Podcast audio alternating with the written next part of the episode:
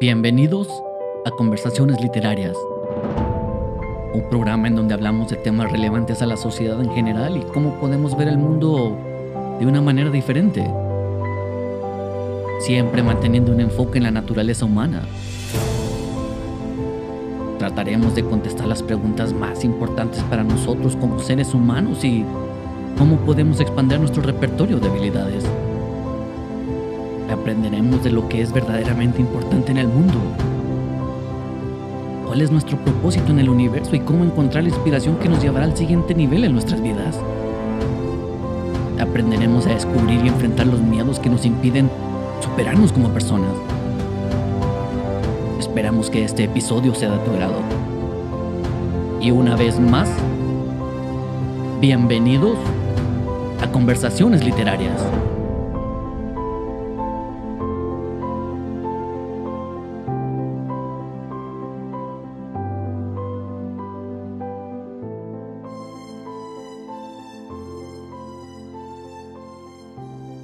Esta segunda parte estaré hablando de las soluciones para evitar la ansiedad y no ser presa de la opinión común. Vamos a ver cómo es que la filosofía, el arte, la religión, la bohemia y hasta la política nos pueden ayudar a encontrar soluciones y contrarrestar este sentimiento. Vamos a hablar lo que es el honor y la vulnerabilidad por medio de la filosofía. Todos hemos visto una película en donde uno de los personajes ofendía a otro y, por defender su honor, se retaban a un duelo. El que había sido retado no tenía opción más que aceptar porque sus opciones se limitaban solamente a morir con honor o vivir siendo visto como un cobarde. Pero esto no era algo que solo sucedía en las pantallas del cine. Era algo real en Europa en los siglos XVIII y XIX. Con la intención de ser un poco más específico, llamémosle la era de los duelos. Durante esta época, todos, pero específicamente para los hombres, la opinión de la sociedad era sumamente importante. Como resultado hubo miles de muertes en algo tan trivial como un duelo. Tantas vidas perdidas innecesariamente en duelos de honor. Ningún hombre quería ser percibido como un cobarde, un fracasado o deshonrado. A través de la historia, tanto las mujeres como los hombres han cargado con una gran cantidad de responsabilidad en sus familias. Pero la responsabilidad de mantener el honor en una familia recaía en el hombre de la casa. Aunque difícil de encontrar, hoy en día existe la posibilidad de poder hablar de la situación. Si alguien dijera algo ofensivo, intencional o no. Insultar el honor de un hombre y tener una conversación civilizada. Intercambiar formas de pensar y pensamientos no es algo común, aún en tiempos modernos en la era de los duelos, no era una opción. Las cosas se ponían violentas. Aunque el mundo ha hecho grandes avances, nuestro cerebro ha evolucionado muy poco después de millones de años. El instinto de nuestros ancestros primitivos es prevalente y en gran cantidad de ocasiones se opta por la violencia como reacción inmediata. Todos los países tienen su propio código de honor. Existen muchas culturas en las cuales el ojo por ojo aún existe. En los siglos XVIII y XIX era la manera más común de mostrar superioridad sobre los demás. Como mencionamos en el episodio anterior, todo es con la intención de ser aceptados en la sociedad. Reaccionar exageradamente no es más que nosotros mismos exponiendo al mundo nuestras inseguridades o sentirnos profundamente ofendidos. Digamos que alguien nos ofende de alguna manera en público y no reaccionamos. Ignoramos la ofensa. Ante los presentes seremos unos cobardes. Siendo etiquetados con ese distintivo, seremos rechazados de sus círculos sociales.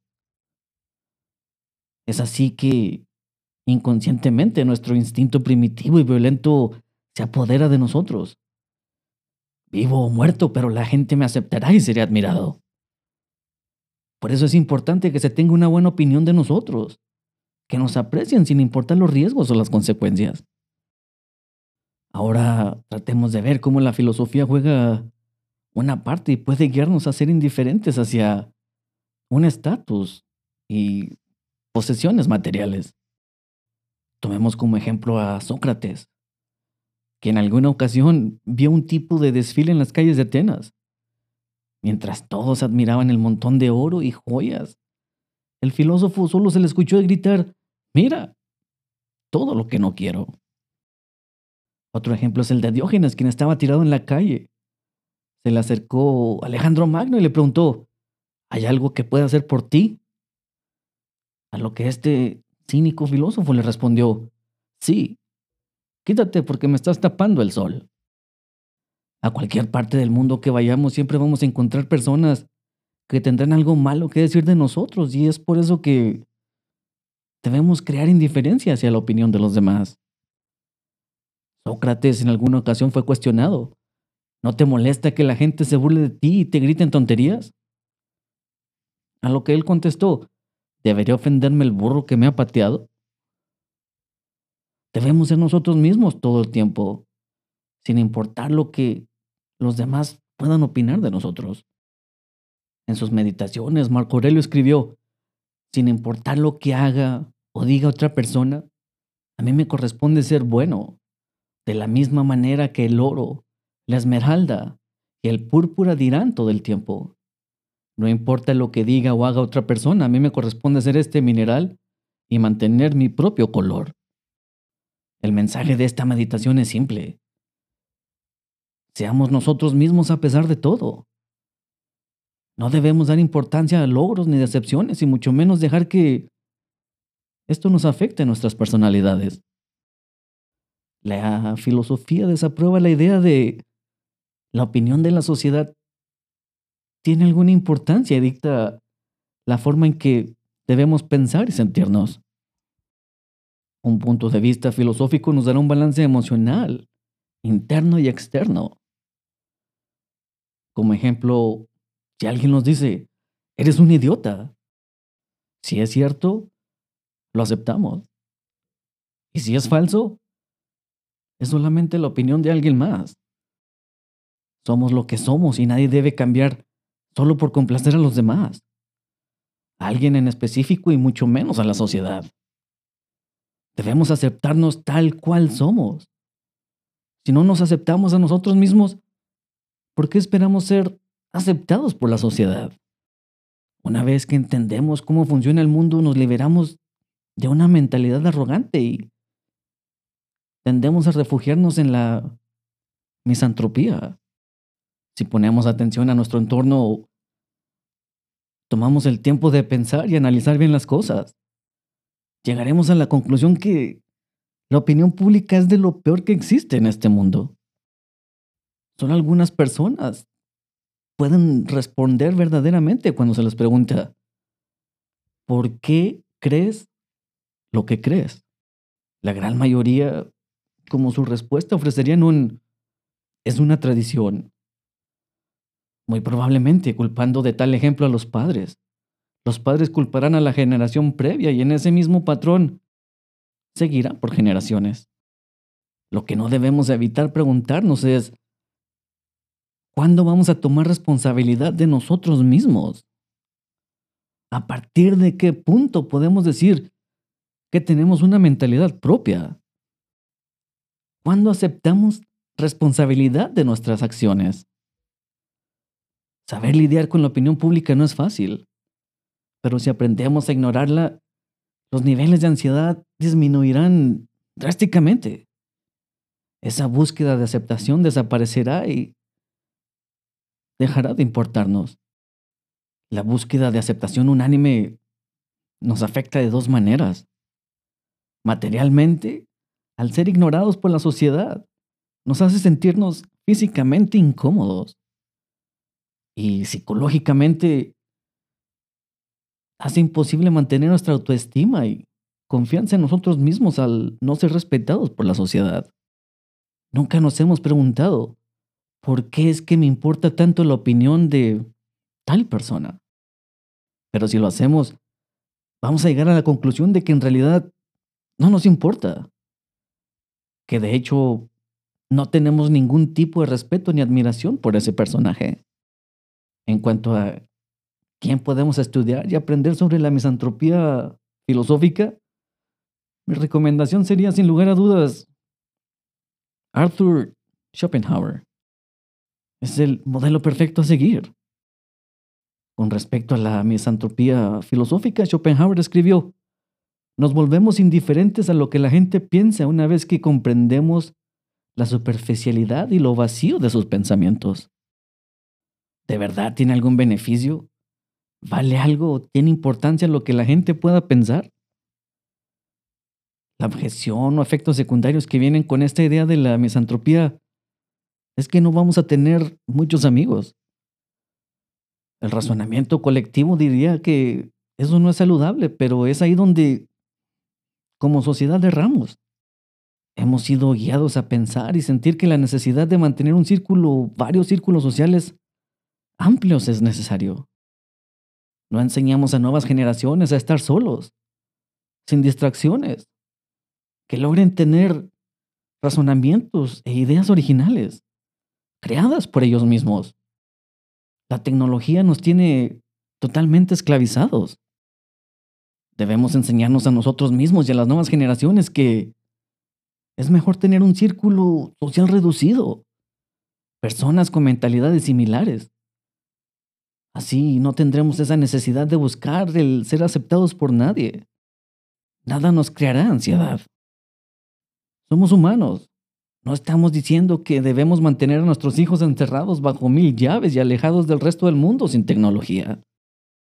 Solo estamos diciendo que deberíamos haber sido enseñados y debemos educar a las nuevas generaciones a ser selectivos y hablarles con la verdad. No conformarse con la amistad de cualquier individuo. No cualquiera merece nuestra amistad, atención y tiempo. Esa sería la lección. Lo que la filosofía nos enseña es a vivir la vida haciendo lo que nuestra conciencia diga que estamos bien, que estamos cómodos con nuestras decisiones y podemos vivir con armonía, tranquilidad y paz.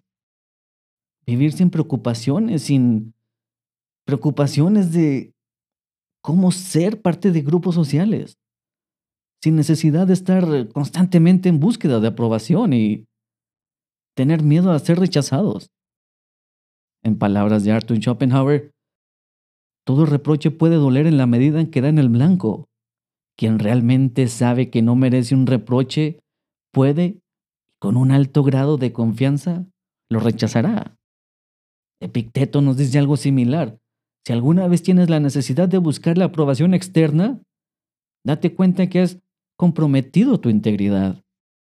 Marco Aurelio escribió, me sorprende lo paradójico que es que cada uno se ame más a sí mismo que a los demás, pero que le importe más la opinión de los otros que la suya. Es mejor morir por ser nosotros mismos que morir logrando la aceptación del mundo o morir de estar preocupados por la opinión de los demás. El arte es otra de las cosas que nos puede ayudar a, a darle solución a esto de las ansiedades. Pero ¿Para qué sirve el arte? La respuesta en una gran mayoría sería para nada. De los pocos que tenían una respuesta favorable a si el arte era Matthew Arnold. Él veía el arte como una cura para la ansiedad. Desde su punto de vista era el deseo de eliminar el error humano, aclarar la confusión humana y disminuir la miseria humana. En otras palabras, era una manera de criticar la vida. El arte en todas sus formas, ya sea novelas literarias, poemas, pinturas, películas, obras de teatro, todo tiene la intención de enviar un mensaje fácil de entender. Toda forma de arte lleva un mensaje abordando un problema social, Algunos son irónicos, otros llevan un tono de enojo, dolor, entretenimiento. Entre los más comunes encontramos la música. En el episodio anterior hablamos de lo que es el esnovismo. Y aquí se presta para, para ver cómo es que el arte y el esnovismo nos pueden ayudar a, a entender la vida un poco mejor. Muchos novelistas destacan problemas sociales, con un enfoque en la afluencia, otros en la influencia, sin dejar de lado las virtudes del personaje. Una persona de virtud en novelas, al igual que en la vida real, es una buena persona sin importar el estatus. El mensaje en muchas novelas es fácil y normalmente es deja atrás todas las cosas malas, la avaricia, la arrogancia y el orgullo. Un gran número de estas historias nos enseña el mensaje que nuestro valor moral es lo que de verdad importa y no un estatus o nuestro árbol genealógico. El arte en cualquiera de sus formas debe tener un gran impacto en la persona para poder crear un volumen grande de simpatía o no tendrá ningún efecto moral.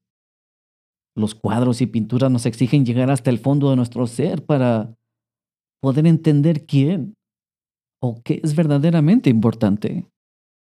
Algunos tienen la intención de resaltar la importancia y el valor de las cosas y personas que descartamos con facilidad en nuestra vida real. Un pedazo de arte tiene la habilidad de volvernos a la realidad y darnos cuenta cómo hemos sido afectados por el esnovismo sin habernos dado cuenta. Si somos brutalmente honestos con nosotros mismos, nos daremos cuenta de que lo que verdad merece honor admiración y respeto en la vida. Nuestra forma de ver la vida tendrá un cambio radical. También las tragedias nos hacen abrir los ojos. El fracaso sería menos intimidante si no fuéramos tan conscientes de las consecuencias. No solo es la pérdida de cosas materiales, pero lo peor que atrae, la crueldad del mundo.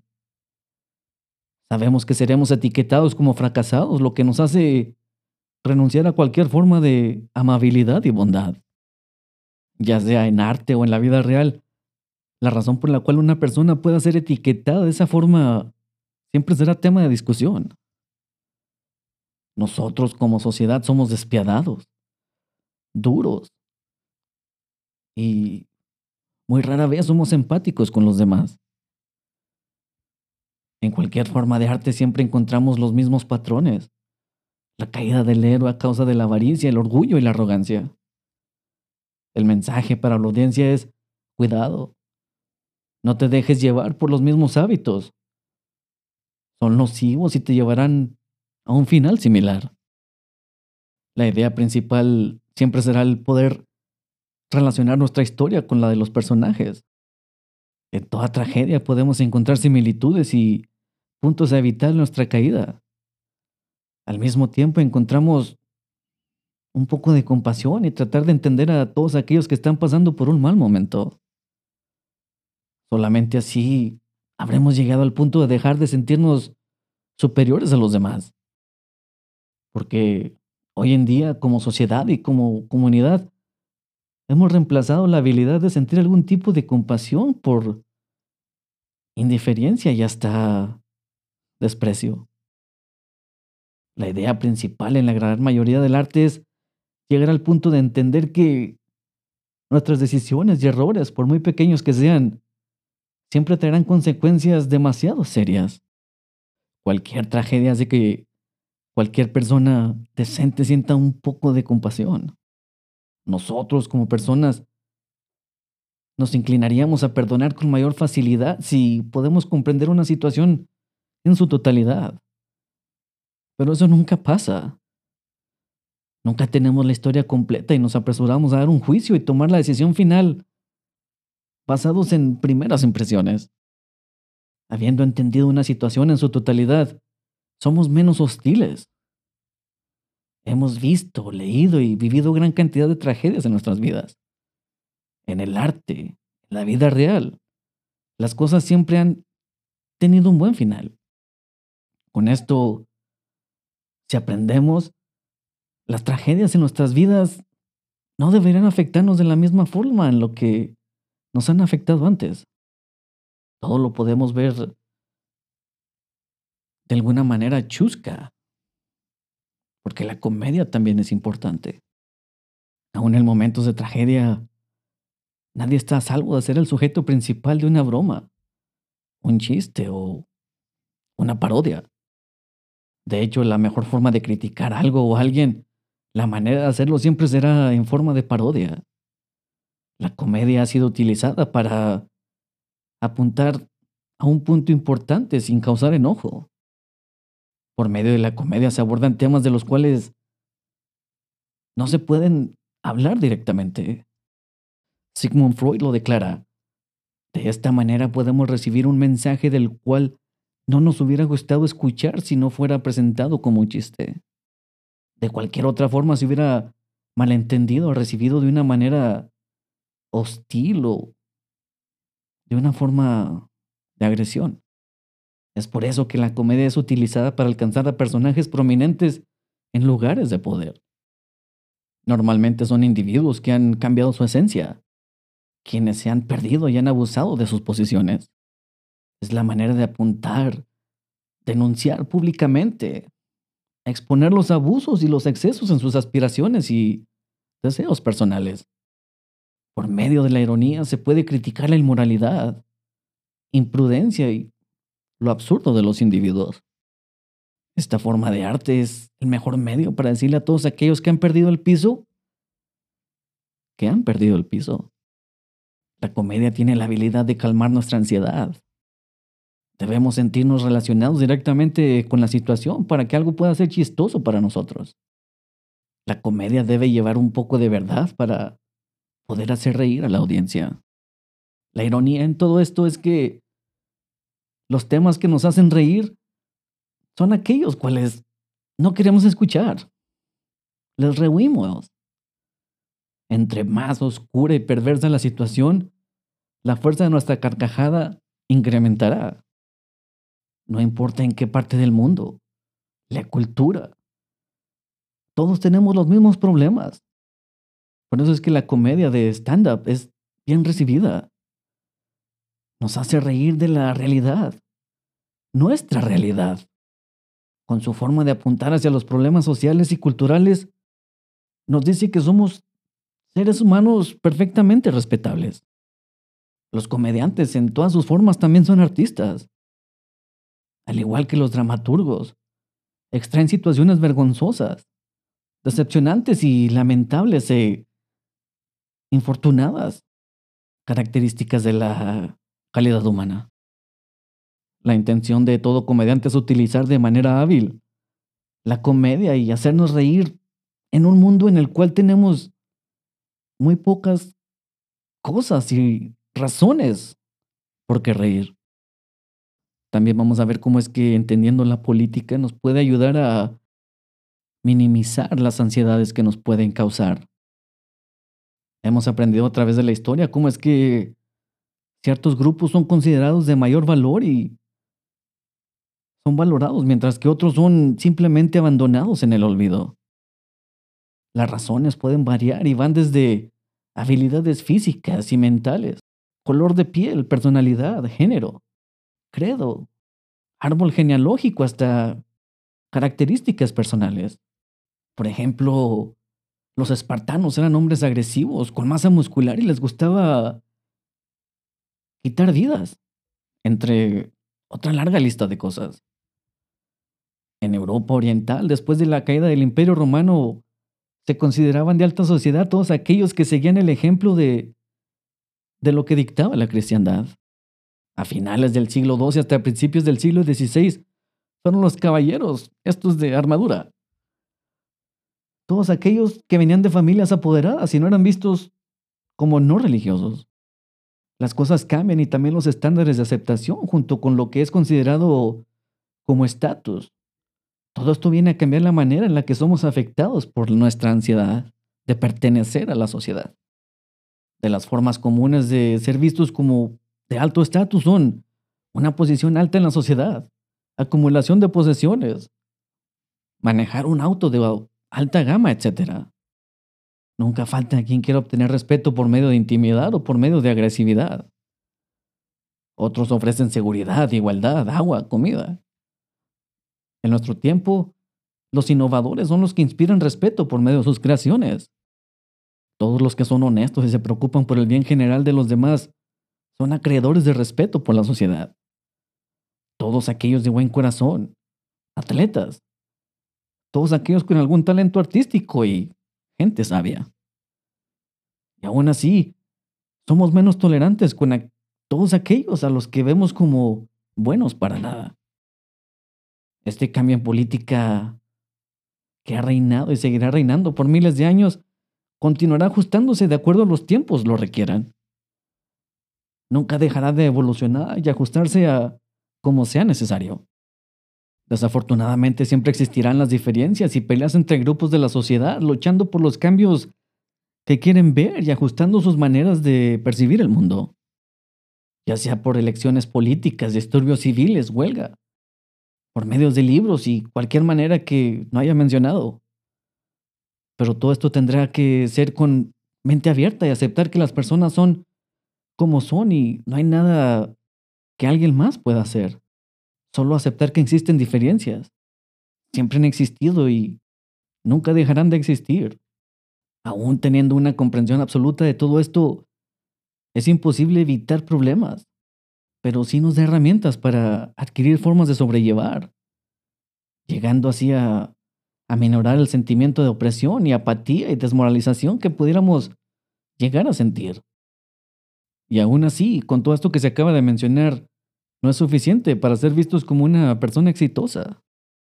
En cualquier ciudad del mundo, sin olvidar que vivimos en una meritocracia, podemos ser llamados exitosos si poseemos imaginación, inteligencia, genialidad, intrepidez, valor, determinación intelecto, entendimiento, brillantez, resiliencia, determinación, propósito, resistencia y fuerza de voluntad. Un estilo de vida de afluencia es indicativo de respetabilidad, honor, prestigio, mientras que tener un auto viejo o una casa en el lugar equivocado son vistos como ausencia de decencia. Tan inmorales, ignorantes e idiotas es que estos puntos de vista siempre serán parte de nuestra sociedad y se ajustarán de acuerdo a la era y seguirán siendo peores. De acuerdo con Thorstein Bleben, la posesión de la riqueza se ha vuelto necesaria para obtener una buena reputación en la sociedad. Hasta las personas con inclinaciones hacia un estilo de, de vida frugal sienten la necesidad de querer mostrar su poder adquisitivo con la intención de evitar vergüenzas o ser presa de la ansiedad. Las posesiones, aunque sí dan satisfacción y alivio, no son la razón principal del por qué queremos acumular riquezas. Es porque nos da dignidad ante la sociedad. Epicúreo dijo que todo lo que necesitamos es alimentación, agua y un techo sobre nuestra cabeza. Un banquete lujoso y extravagante podrá ser ignorado por una persona filosófica. En la actualidad, la creencia popular es que la dignidad va de la mano con la afluencia, mientras que el ser pobres nos convierte en una persona indecente. No es un secreto del porqué de esta creencia colectiva. Para poseer y mantener una posición de poder se requiere de una gran habilidad de entendimiento y razonamiento, intensidad y buen juicio de la mano con la capacidad para trabajar en equipo. Un neurocirujano tiene ingresos superiores a la mayoría de las carreras por la destreza y las habilidades necesarias que no son comunes o porque no cualquier persona está dispuesta a hacer los sacrificios que exige una carrera así. Obvio, todos envidiamos y queremos poseer todas las cosas materiales que tienen una persona con estas cualidades. Una casa grande, en una comunidad privada, los relojes, sus prendas de vestir, pero no cualquiera está dispuesto a hacer lo que ellos han hecho. Esas carreras son bien remuneradas porque son pocos los que en sus tiempos de universitarios son los que se quedan dispuestos a quedarse a estudiar y no viven la vida de un universitario normal. Para una gran cantidad de personas es demasiado difícil entender la importancia de la disciplina para lograr nuestros objetivos. Tenemos que hacer todo lo que los demás no están dispuestos a hacer para llegar a donde sentimos que merecemos estar. Nadie nos va a regalar nada. Nosotros como sociedad no tenemos el derecho a juzgar a nadie. Pero si vamos a tomar una postura en la forma de ser de alguien, el énfasis debe ser puesto en su moralidad y no en sus ingresos. Pocas personas entienden en la parte que juega el universo. Son demasiadas piezas moviéndose. Tantas situaciones fuera de nuestro control y un sinfín de situaciones y cosas tanto tangibles como intangibles. Tales como suerte, oportunidades, enfermedades, miedos, el tiempo de desarrollo y las dificultades. Debemos insistir, si vamos a dictar un juicio sobre alguien, hagamos todo lo posible porque sea en quién es esa persona y no basado en qué es lo que tiene y lo que no tiene. Siguiendo este hilo en cuanto a emitir juicios, la creencia popular que ingresos altos nos dará la felicidad tiene base en tres puntos.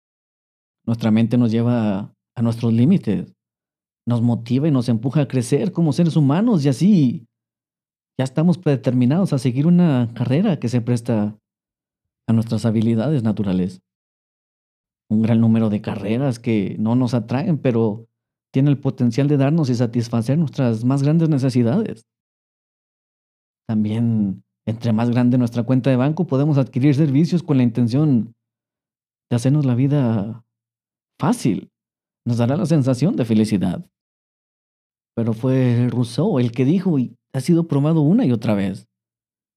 No importa cuán autónomos creamos ser, en realidad somos alarmantemente incompetentes para interpretar y comprender nuestras propias necesidades. Somos tan vulnerables a la influencia de las opiniones externas que nos dicen qué es lo que queremos exactamente, ignorando por completo lo que en realidad queremos, pretendiendo que vamos a lograr nuestras prerrogativas. No sabemos estar en contacto con nosotros mismos y eso es vital para lograr cualquier meta. Es excesivamente desafiante entender que es lo que queremos, lo que de verdad es importante en nuestras vidas. Y muy susceptibles a aceptar las recomendaciones de otros o solamente copiamos la idea que otros tienen en cuanto a lo que es la felicidad. Es por esta misma razón que la industria del marketing es tan grande. Porque nos dice exactamente lo que queremos escuchar. Una cosa que jamás escucharemos es la verdad. Que toda emoción se irá y desvanecerá muy rápido. La felicidad es solamente un ciclo. Fácilmente reemplazamos una ansiedad con otra. Una aspiración por otra ambición aún más grande. Esto es lo mismo que sucede cuando hablamos de carreras profesionales. Nos atrae el glamour que el que puede vivir un atleta profesional, el respeto y salario que percibe un doctor. Pero nunca nos ponemos a prueba ni hacemos el intento por investigar qué es lo que se le exige a la mente y al cuerpo de estos profesionales. Una vez que podemos entender completamente, puede llegar a sonar patético la cantidad de tiempo que hemos invertido envidiando las cosas equivocadas. En vez de especular o dedicar tanto tiempo y esfuerzo a expandir nuestra cuenta de banco, deberíamos dirigir toda esa energía a nuestro crecimiento personal. Podemos llevar una vida mejor si tratamos de encontrar la misma abundancia que buscaba John Ruskin, quien se interesaba en incrementar su riqueza en amabilidad, curiosidad, sensibilidad, humildad e inteligencia. Todos estos cambios de los que hemos estado hablando, podemos decir que es cambio político, porque somos forzados a aceptar que las clasificaciones de órdenes son naturales. Muchas de estas ideas que vemos como naturales fueron adoptadas en los siglos XIX y XX. Ideas como que el hombre debe gobernar sobre la mujer viene desde los últimos años del 1800. La mujer no debe disfrutar de su sexualidad, es más antigua, desde mediados de los 1800. Por eso es que tenemos que tener cuidado lo que hacemos personas de alto perfil pueden influenciar muchos cambios también. Karl Marx decía que las ideas de cada época son siempre las ideas de la clase que gobierna. Pero tanta reforma en tan poco tiempo puede ser contraproducente. Toda ideología es distribuida de una forma que es imposible de detectar y simplemente no tenemos idea de cómo se ha llegado a normalizar. Los medios de distribución de cualquier ideología siempre son por medio de los periódicos, los comerciales, la programación televisiva, libros de texto, redes sociales. Llega a ser tan normalizada que solamente una persona de bajo coeficiente intelectual puede estar en desacuerdo. Toda civilidad desaparece, al igual que cualquier otra costumbre. Y siempre seguida por el juego de asignar culpas. Generalmente y como cultura somos muy propensos a rechazar eh, cualquier cambio. No es difícil escudarnos en el argumento de que las cosas no son así. Todo debe ser solamente de la forma que me enseñaron desde niño o así me criaron. Cuando hablamos de cambio y crecimiento, somos tachados de tontos y locos y son esos que buscan un cambio positivo, los que son vistos como villanos y corruptos. La sociedad esparce mensajes invitando a ir en contra del cambio y es demasiado complicado aceptar la verdad. Es por eso que Debemos ser cuidadosos con el contenido que consumimos. Las ideas de un estatus altos pueden percibirse como naturales. Ese entusiasmo por las cosas materiales, el deseo por apilar posesiones, el capitalismo y la meritocracia, que desbordan en nuestros teléfonos, la tecnología, televisores, nos presenta nada más que la forma en que la otra gente se gana la vida. Recordemos las palabras de Marx. Las ideas de cada época son siempre las ideas de la clase que gobierna. El hecho de entender esto no desalienta en lo absoluto. La idea permanece. Algo también que nos ayuda a, terminar con nuestras ansiedades es la muerte. Algo que todos tenemos en común, ricos y pobres, todos nos enfermamos y morimos. Dejando esto claro, será fácil entender que un estatus alto puede hacer la diferencia en una vida social, aún así, todos tenemos el mismo final. Pasamos toda una vida acumulando cosas materiales. Es rara la vez que nos tomamos el tiempo de poder disfrutar alguna de ellas. Nos convertimos en extraños con nuestras familias. Sacrificamos todo. Y hasta que estamos enfrente de la muerte es que nos damos cuenta de nuestros errores. Es hasta ese entonces que por fin nos pega la realidad de nuestras vidas. Aquí estamos hablando específicamente de una muerte moral. Cuando pasamos por tiempos difíciles, cuando terminamos una relación personal o cuando la vida por medio de la mala suerte se nos voltea, es ahí cuando nos damos cuenta de la realidad, que hemos estado en el camino equivocado, que durante mucho tiempo nuestro enfoque ha estado dirigido a lo menos importante. Si vamos a un asilo, en un lugar en el que encontraremos personas que solamente están esperando el momento de su muerte y les preguntamos cuáles son sus más grandes remordimientos, encontraremos respuestas como que desean haber sido más fieles a sus ideales y convicciones, no haber dado tiempo a sus trabajos o carreras profesionales, haber tenido el coraje de poder expresar sus sentimientos abiertamente, no haber perdido contacto con sus amigos, o simplemente permitirse ser felices. Desafortunadamente, ya es demasiado tarde.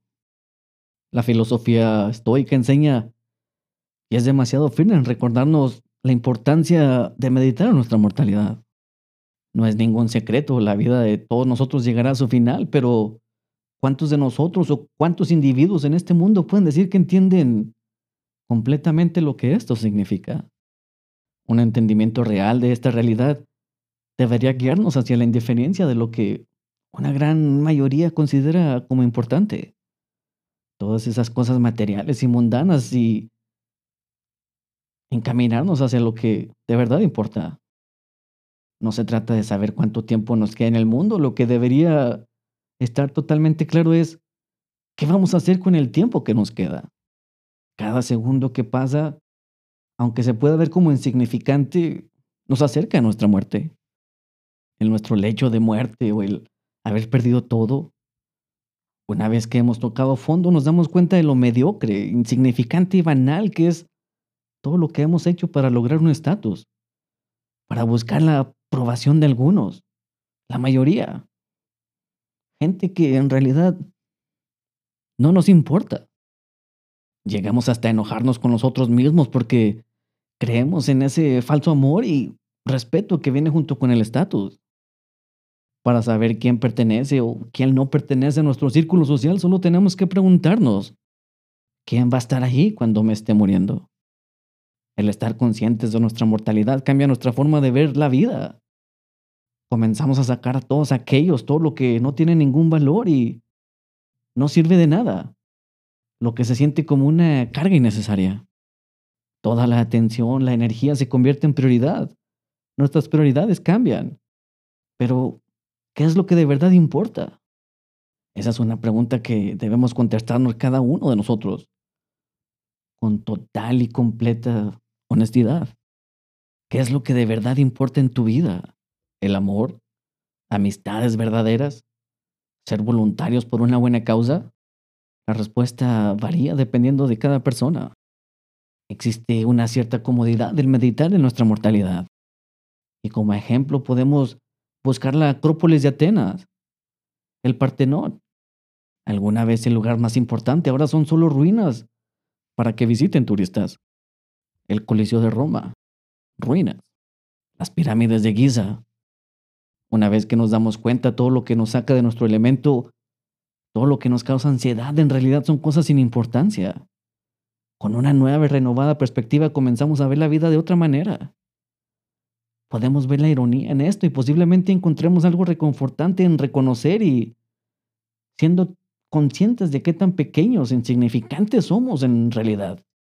Qué infelices nos hace nuestro dramático extravagante. Es nuestro deseo de alcanzar el éxito o un estatus. Debemos dejar de lado esa idea, ese pensamiento, el sentimiento de influencia, de querer ser significantes ante el mundo, la sociedad no será fácil lograr el objetivo una vez que nos damos cuenta que es relativamente inexistente el resto de la gente que habita en este planeta. Algo que se siente hasta terapéutico y da un sentido de realidad a lo bajo o alto de la importancia de un estatus es una búsqueda rápida en Internet. Buscar las estructuras, montañas, valles, océanos y tratar de comprender su tamaño real en comparación a lo que nosotros pensamos que somos nosotros mismos. El tamaño del Everest, el desierto del Sahara. Lo que estamos tratando de decir es que debemos buscar cosas que nos hagan volver a nuestra realidad y no creernos lo que nos dice nuestra mente. Y el ego con respecto a nuestra grandeza.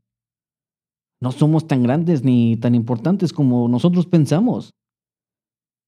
Lo somos para unas personas en nuestra vida, pero no para todo el mundo en general.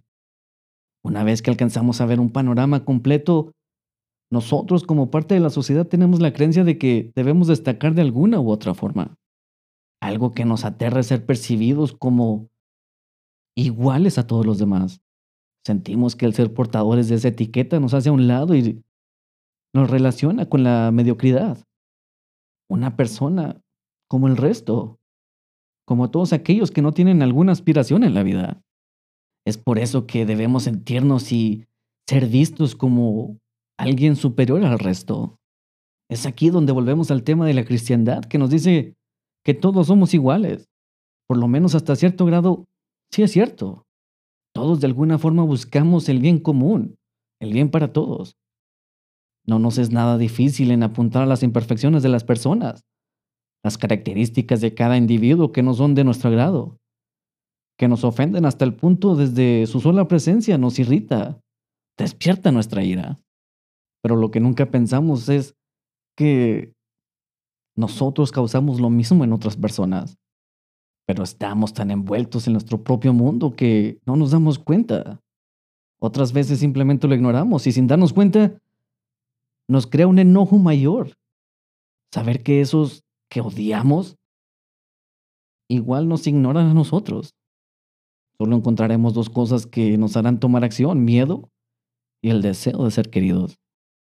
El interés en alcanzar un estatus y los beneficios que vienen con el ser aceptados por una sociedad o un grupo social es alimentando principalmente no por querer ser vistos como normales, comunes, Porque eso sería el equivalente a tener una estampa en la frente que dijera mediocre. En nuestro lugar de oración creemos, respetamos a todos. Todo el mundo son magníficos y todo es lindo y bonito. Y como por arte de magia, los defectos que son parte del ser humano desaparecen por ese tiempo que pasamos en nuestro refugio mental, psicológico y físico. Fuera de ahí, volvemos a lo mismo, a la búsqueda de amor y aprobación por la sociedad. Es ahí donde nos damos cuenta que lo diferente de la realidad en el mundo, a ese ambiente donde nos sentimos seguros y no tenemos que buscar constante aceptación de la comunidad. Porque al momento de sentirnos bienvenidos en una comunidad, logramos paz mental. Siguiendo el tema, la religión siempre ha puesto dos ejemplos. El ejemplo terrenal, quien se preocupa únicamente por su estatus basado en su profesión, ingresos y la opinión de los demás. El espiritual, que solo le importa cómo será juzgado el día del juicio final. Lo más cercano y descriptivo de esta idea es la Divina Comedia de Dante, si tenemos imaginación. Si no, podemos ver la pintura de Sandro Botticelli, la ilustración de la Divina Comedia, o Inferno. El cielo y el infierno, nueve círculos, cada uno representando pecados diferentes. Diez esferas representando el cielo con una virtud cada una. En el infierno de Dante vemos gente de influencia, ahora sin poder alguno y pagando el precio de sus excesos en la vida y sus transgresiones a las leyes de Dios. La idea de divinizar cosas materiales siempre ha existido desde antes de la era cristiana y sigue y continuará siendo prominente. La cristiandad tiene formas de seducir al igual que cualquier otra cosa. Lo hace con música, arte y especialmente en su arquitectura, que es demasiado seductora. En los siglos XII y XVI se hizo muy común la edificación de catedrales por el mundo. Las torres eran majestuosas, que eran impresionantes por su altura y detalle de la arquitectura. Se podían ver desde cualquier punto de la ciudad en donde se edificaban. Esas torres querían transmitir el mensaje de que lo que deberían de esperar se hacía lo que sus Biblias le dicen. La altura representa su ascenso al cielo, mientras que los interiores deben de reflejar lo bonito del ser interior de cada persona. Si analizamos estas estructuras y sus significados, solo nos recuerdan lo importante que es un estatus en este mundo, mientras que irónicamente el mensaje desde los altares es el constante recordatorio que debemos concentrarnos y enfocarnos en nuestro ser espiritual como lo primordial de esta vida para el bien de este mundo. Y al último, podemos hablar de lo que es la bohemia o la cultura hippie. A los principios del siglo XIX, un grupo de personas comenzó a tomar notoriedad. No vestían de acuerdo a lo que dictaba la era, se inclinaban por la simplicidad. Sus viviendas no eran lujosas. Mostraban interés por la lectura con indiferencia hacia la avaricia. Con una actitud sombría y depresiva, destacaban. Igual con sus intereses por las artes, estos eran los bohemios o los que podemos conocer como hippies. El ser bohemio siempre ha sido una idea, una forma de pensar. Nunca ha importado la prominencia, el nombre ni una profesión. Es justo decir que este tipo de personas era fácil de percibir el resentimiento u odio hacia una mentalidad materialista. Esta mentalidad percibía algo diferente. Tenía un interés en encontrar el valor, importancia del éxito y estatus contra empatía igualdad para todas las formas de pensar. Una mentalidad de bohemio era todo aquel que estuviera listo para dejar todo con la finalidad de lograr la verdadera felicidad. En su libro del amor, Stenhal dejó escrita su idea de que sus palabras serían apreciadas por aquellos que disfrutan de soñar despiertos y quienes abren sus emociones. Él tenía muy claro sus intenciones el mensaje que quería transmitir, pero dependía de cada individuo y no de él. Escribiendo que sus limitaciones, que aunque él quisiera, era imposible para él. Hacer que los sordos pudieran escuchar o hacer que los ciegos pudieran recuperar su vista. La búsqueda de una estatua nos vuelve insensibles a la empatía Eso no es nuevo y es aún más notoria en tiempos modernos. El honor de una mentalidad bohemia no puede ser comprado. Acumulación de riquezas no garantizan que la gente quiera formar una amistad y siendo honestos, puede llegar a ser hasta contraproducente. Sería más probable atraer el disgusto y hasta el odio en lugar de aceptación, respeto y hasta el amor de la comunidad con una mentalidad bohemia. Henry Thoreau hacía eco de la misma idea que se puede encontrar en la filosofía estoica de sus inicios, diciendo, un hombre es verdaderamente rico de acuerdo a la felicidad que adquiere en la simplicidad y minimalismo de su vida. Somos nosotros mismos los que elegimos la modestia, mientras que las cosas materiales nos las impone la sociedad. Lo que podemos aprender de una mentalidad hippie o bohemia es evitar la amistad o compañía de todos aquellos que muestren un interés desmedido en posesiones materiales. Aunque estas comunidades son de alguna forma marginadas en tiempos modernos, no es difícil encontrar grupos y círculos sociales que compartan la misma forma de pensar. Otra diferencia que encontramos entre estas dos ideologías es que insisten que las personas que alcanzan el éxito económico es la forma de demostrar superioridad intelectual, mientras que la mentalidad bohemia piensa que eso no es necesariamente verdad. Si ponemos atención, vamos a encontrar similitudes entre una mentalidad bohemia y una mentalidad cristiana. Por lo regular son opiniones y sentimientos no tan bien recibidos por la sociedad en general y tienden a defender sus creencias. Esta ideología bohemia desde sus orígenes ha sido una forma de tomar una posición en contra de lo conservador. Estas sociedades se forman con la intención de normalizar una nueva forma de pensar, tomando una postura en contra de lo que es visto como tiránico y diabólico, para hacer oposición a lo conservador y promover el progreso e inclusión. Los bohemios siempre han buscado ser originales y poner énfasis en la importancia de lo espiritual, lo metafísico. Una persona de espíritu libre toma como prioridad el pragmatismo y está obsesivamente cómodo con la indiferencia hacia lo material y la opinión pública. Una mente bohemia solo quiere ser. Desde el punto de vista de los bohemios, la mentalidad materialista tiene problemas para entender lo que de verdad puede ser visto como riqueza o cómo ver la acumulación desmedida de posesiones. Esas mentes asignan juicio y marginan. Nombran como fracasados a todos aquellos que no tienen o ponen como prioridad un estatus para ser felices. Una mente bohemia no quiere ser visto como un ciudadano de segunda clase, como parte de un culto o como una subcultura. Ellos solo quieren ser felices y que los demás los dejen en paz.